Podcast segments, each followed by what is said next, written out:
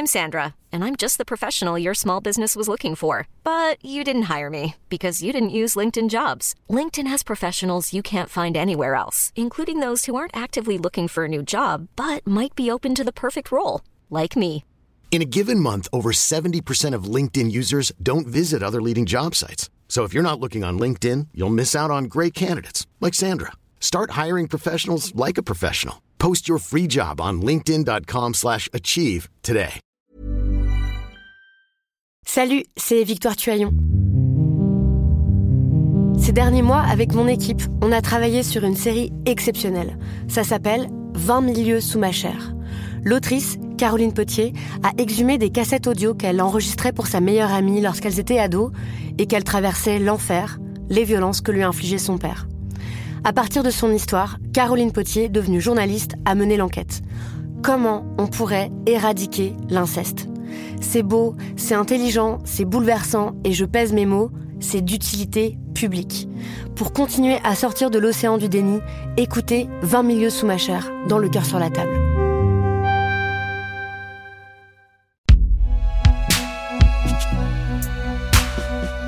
Sculpté par Binge Audio. Attention, cet épisode rapporte des scènes violentes et comporte des descriptions qui peuvent être choquantes.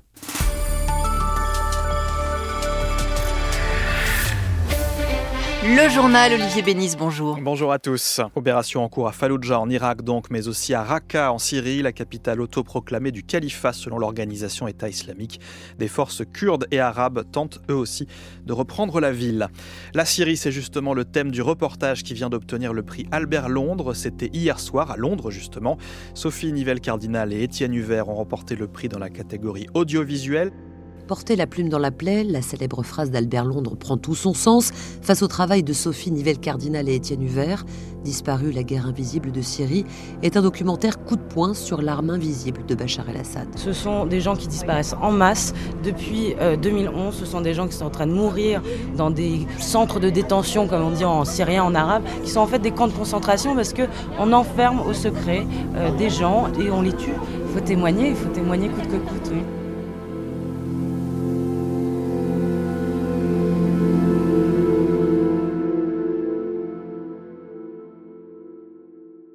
Ce documentaire euh, sur euh, les camps de la mort en Syrie, sur les disparitions arbitraires en Syrie. Il commence, c'est un des projets, euh, finalement c'est un des seuls projets qui aboutissent que j'ai lancé en 2013. Ça vient d'une discussion avec mon confrère Étienne Huvert.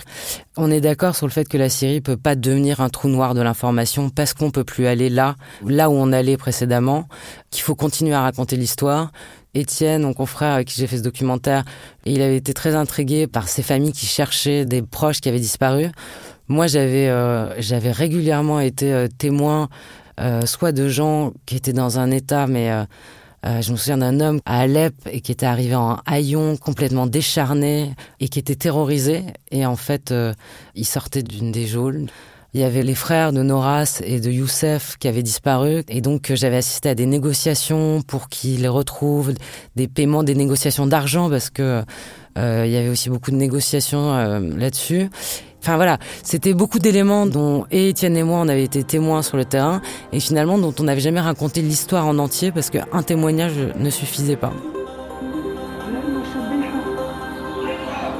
Dès 2011, ces services de sécurité arrêtent en masse et font disparaître ceux qui osent défier le pouvoir, ou simplement ceux qui se trouvent sur leur chemin. Et donc, fin 2013, on décide de travailler sur cette question des disparitions, parce que c'est aussi une arme du régime dans cette guerre parce que quand vous avez un proche qui disparaît et que vous savez pas où il est, ben vous vous mettez à le chercher, mais ça paralyse un peu toutes vos actions parce que si vous faites quelque chose qui peut le mettre en danger, peut-être c'est le régime qui le tient, peut-être pas, mais euh, ça paralyse euh, l'action de bah, des opposants. Il n'y a pas une famille de Syriens qui est pas touchée par ces disparitions, ça concerne tout le monde. Euh, on sait qu'il y a eu des rafles, des rafles complètement arbitraires. Les gens me l'ont raconté à Alep, à Homs, des gens qui manifestaient pas. Il y en a effectivement, c'est ciblé, puis c'est un système en fait qui est connu de la dictature. C'était un système euh, pour supprimer l'opposition, un système de, de, répression, mais aussi un système économique. Il y a un livre qu'il faut lire euh, qui s'appelle La coquille de Mustapha Ralifé, qui a été publié euh, dans les années 2000, en 2007, qui raconte ce système-là, qui raconte les bagnes. Là, Au moment de la guerre, on passe à autre chose parce qu'il y a les prisons, mais il y a les centres de détention. Et là, il y a une vraie distinction, c'est-à-dire que les centres de détention, c'est des trous noirs. Ça peut être aussi bien une cave euh, d'un commissariat qu'une école, un hangar, un stade. C'est quand vous arrivez dans les prisons du régime que vous savez que vous allez survivre. Et que là, il y a peut-être un moyen de s'échanger, il y a un moyen de négocier. Ces centres, euh, moi, ce que j'ai, ah oui, il n'y a pas autre chose que des camps, de, sont des camps de la mort, quoi. Le but, c'est de, euh, ce que nous avait dit un général, un ancien chef euh, de la sécurité politique, d'un des services euh, de sécurité, c'est que le but c'était de tuer Pierre pour éduquer Jean. C'est à ça que ça servait, donc euh, il ne s'agit pas d'obtenir des informations, il s'agit juste de briser l'homme, de briser la femme. Quand je suis sorti de détention, j'ai retrouvé mes amis. Mais disons que j'étais sur le qui-vive. Une première chance, ça peut arriver. Mais une deuxième chance avec le régime syrien, c'est impossible. Quand il est arrivé, je ne l'ai pas reconnu. Je n'ai pas reconnu cette personne qui me faisait signe de la main. Je la connaissais pas. J'étais sidérée par son apparence. C'était quelqu'un d'autre. Je n'ai pas reconnu mon mari. Il était maigre. Son visage était celui d'un malade.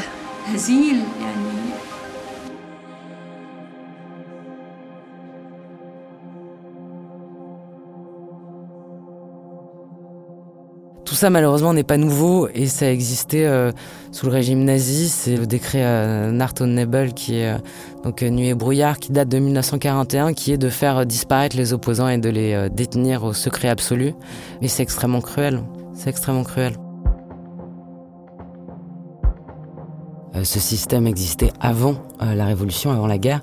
Après les prisons, donc il y a une distinction entre les prisons, les centres de détention, mais ces prisons, elles ont joué un rôle parce qu'au moment des premières manifestations, au printemps 2011, le régime va libérer beaucoup d'islamistes qu'elle détenait dans les prisons. Et on va retrouver ces islamistes après à la tête de certaines brigades, des brigades salafistes, de brigades de Jabhat al-Nusra, d'Al-Qaïda.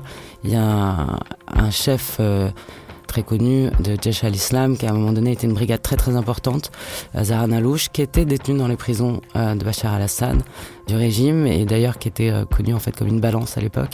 Donc ces prisons, elles ont joué un rôle et, et le régime, il l'a sciemment, ça a été une stratégie pour empoisonner finalement la révolution et ces manifestations. Euh, c'est pas nouveau, hein. on sait que déjà au moment de l'invasion américaine en 2003, c'était un centre de recrutement en fait Damas et envoyait les djihadistes même sous le nez euh, des Américains. Les recrutements se faisaient même euh, devant l'ambassade américaine à Damas pour les envoyer se battre en Irak. Donc euh, ce machiavélisme du régime, il est connu en fait. Quand la révolution a pris de l'ampleur, il y a eu des ordres. Faites ce que vous voulez pour éteindre cette révolution, pour que le régime garde sa force et sa terreur.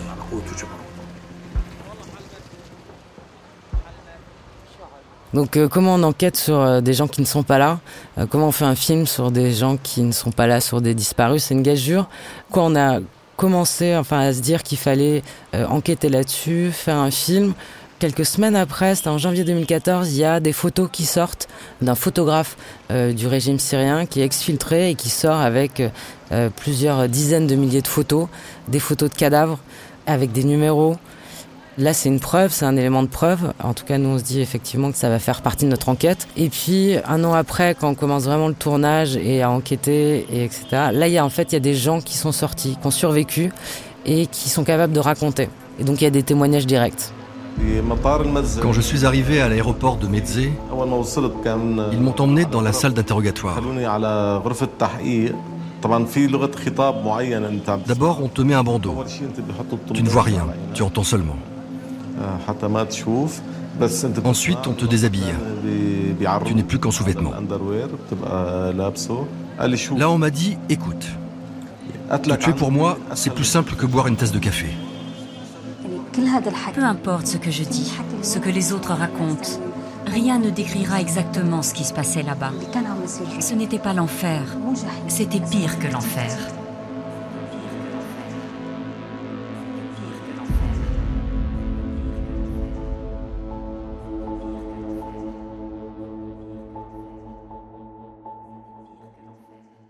Moi, à ce moment-là, je suis quand même, euh, je suis complètement parano.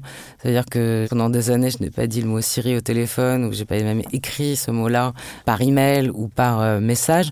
Donc en fait, c'est, on fait que des rendez-vous euh, en tête à tête, ce qui implique d'être avec les gens dans différents pays.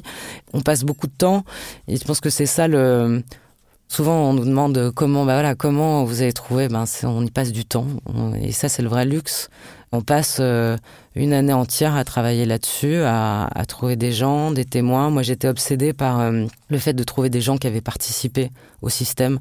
Je voulais pas seulement, oui, c'est important et c'est nécessaire et ces témoignages de survivants sont nécessaires, mais il fallait aussi des documents qui prouvent que ce qu'on racontait euh, était un système. Pour moi, cette, cette parole de victime et de survivant, elle est d'autant plus forte qu'il y a les gens qui ont participé au crime. Ça rend d'autant plus réelle la parole des victimes qu'il y ait des bourreaux qui parlent. Quand j'étais chef de branche, j'avais des détenus. Oui, il y avait des détenus, chez moi et chez les autres. Ils utilisent toutes les méthodes de torture. Il y a des outils pour ça. Le bâton, le fouet, la roue, la chaise allemande qui te casse le dos, le tachbi, on te suspend au mur ou au plafond, l'électricité. Quand tu interroges, tu dois utiliser toutes ces méthodes. La question ne se pose pas.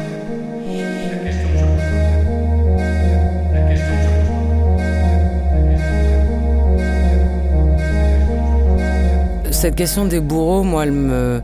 Euh, commettre des crimes, tuer quelqu'un, c'est quelque chose qui m'est très étranger, même si euh, j'ai vu beaucoup de gens mourir, mais en tout cas dont moi je suis pas capable. Et donc euh, cette question du mal, elle est pas fascinante, mais il faut la comprendre. Quand on passe beaucoup de temps dans des guerres, quand on voit tout ce qui s'y passe, c'est forcément une question sur laquelle on a envie de se pencher. Donc euh, après moi c'était dans le c'était dans le regard. Il y a il y a des gens qui vous disent des choses et dans le regard vous savez que ils savent que c'est pas vrai. Et donc ils ont une notion du bien et du mal, même s'ils même racontent autre chose. Et par contre, il y a ceux euh, que moi j'appelle les fous avec ce regard, un regard, enfin, un regard fixe ou des, enfin. Et là, il n'y a pas de notion du bien et du mal. Il y a une forme de folie. Ceux que j'ai rencontrés, oui, il y avait ça, il y avait ce distinguo. C'est les, les gens qui ont sciemment tué.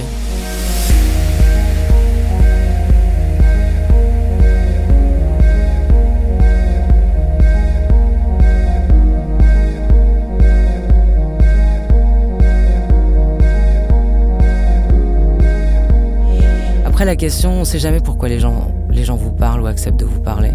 J'ai beaucoup d'interrogations là-dessus. Pourquoi on, on, nous parle pour raconter euh, des choses? Parfois, c'est parce que c'est la, c'est ce qui vous donne une identité. Parfois, c'est parce que vous êtes capable d'écouter pendant des heures. Et il faut prendre le temps d'écouter, parce que souvent, les gens nous ont raconté des choses qu'ils n'avaient jamais racontées à personne. Et il y a toujours un moyen de vérifier l'information. Quelqu'un, même qui vous raconte des choses horribles, mais dont il y a quelque chose qui, pince, où vous dites ça va pas instinctivement, où il y a quelque chose euh, qui me dérange. Même si vous êtes à l'extérieur du pays, même si vous êtes dans une guerre, vous avez toujours moyen de retrouver d'autres gens qui étaient au même endroit, au même moment. Oui, c'est long, oui, c'est un travail, mais il faut le faire. Parce qu'un seul témoignage, euh, ça porte atteinte à la crédibilité de tout le reste.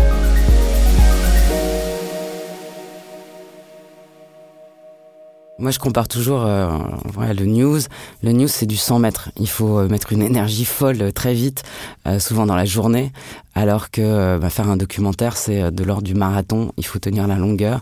Et bah, cette enquête, ce film, on l'a lancé en voilà hiver 2013 et on a travaillé dessus pendant deux ans, dont un an à temps plein. Et finalement, il va être diffusé ben, deux ans plus tard, en, à l'hiver 2015.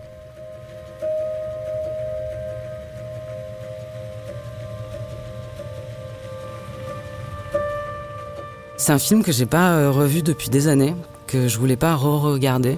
Les disparus, ce documentaire. J'avais pas envie de revoir cette histoire parce qu'elle continue en fait, rien n'a changé et que ça me dérange que ça continue. Et bah, je l'ai revu là pour ce podcast. Et oui, c'est important, ça continue, mais c'est important de, le revoir et de, à la fin du film, euh, c'est un de nos témoins, un des survivants qui, ce qu'il dit est très juste, c'est que euh, on s'habitue à tout, on oublie, on s'habitue et pourtant la tragédie continue dans ses formes les plus profondes. C'est très juste et en même temps c'est dérangeant parce que ça fait des années que ça dure. Et j'ai jamais pensé en faisant ce film en, en 2014, en 2015, que des années après, ça serait toujours d'actualité, c'est toujours ça qui se passerait.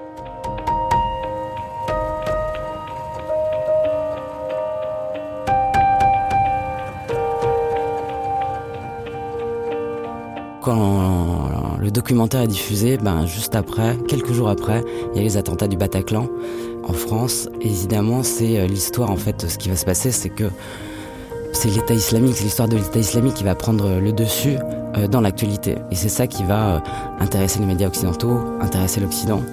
Et avec raison, avec raison, c'est un enjeu de sécurité important. Il y a des attentats sur le sol français, mais après, il va y avoir un amalgame entre ben, cet État islamique et ce qui se passe en Syrie et la rébellion euh, contre Bachar al-Assad, contre le régime.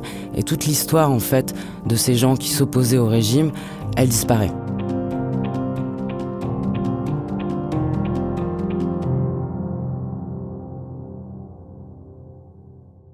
Au moment des attentats, euh, et Charlie Hebdo et euh, Bataclan, j'ai beaucoup de messages d'amis en, Syrie qui trouvent ça désolant, qui sont tristes, qui m'envoient des condoléances. J'avoue que c'est toujours un peu curieux parce que nous, les, gens qui sont morts euh, en France, euh, et de manière terrible, c'est vrai qu'en Syrie, il y avait 100, euh, 200 personnes qui mouraient sous les bombardements par jour. Et j'ai trouvé ça très touchant que ces Syriens m'envoient des, des condoléances et s'inquiètent de savoir si tout se passait bien ici.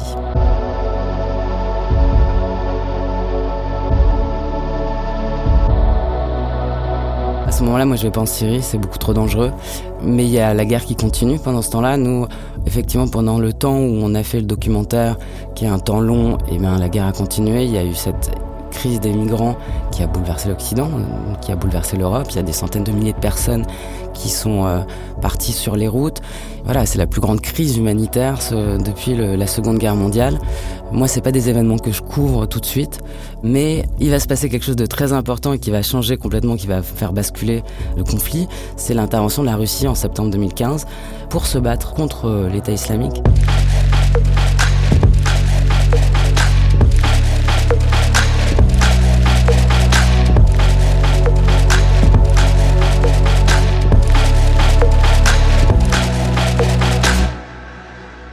Suivre. Salut, c'est Sinamir du podcast L'Affaire. En 2016, je suis monté sur un bateau de sauvetage en Méditerranée et ce que j'y ai vu n'a pas changé. En tout, depuis 10 ans, on compte même près de 30 000 morts sur cette mer. Alors, dans le naufrage, notre nouvelle enquête, j'ai voulu raconter un cas concret. Comment 130 personnes sont mortes en 2021 à la frontière de l'Europe, malgré des dizaines d'appels de détresse. Qui n'a pas pu les sauver et pourquoi?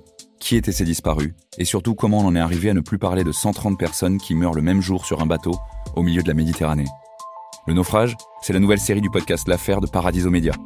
Une enquête que vous pouvez retrouver gratuitement chaque semaine à partir du 27 mars 2024 sur toutes les applications de podcast.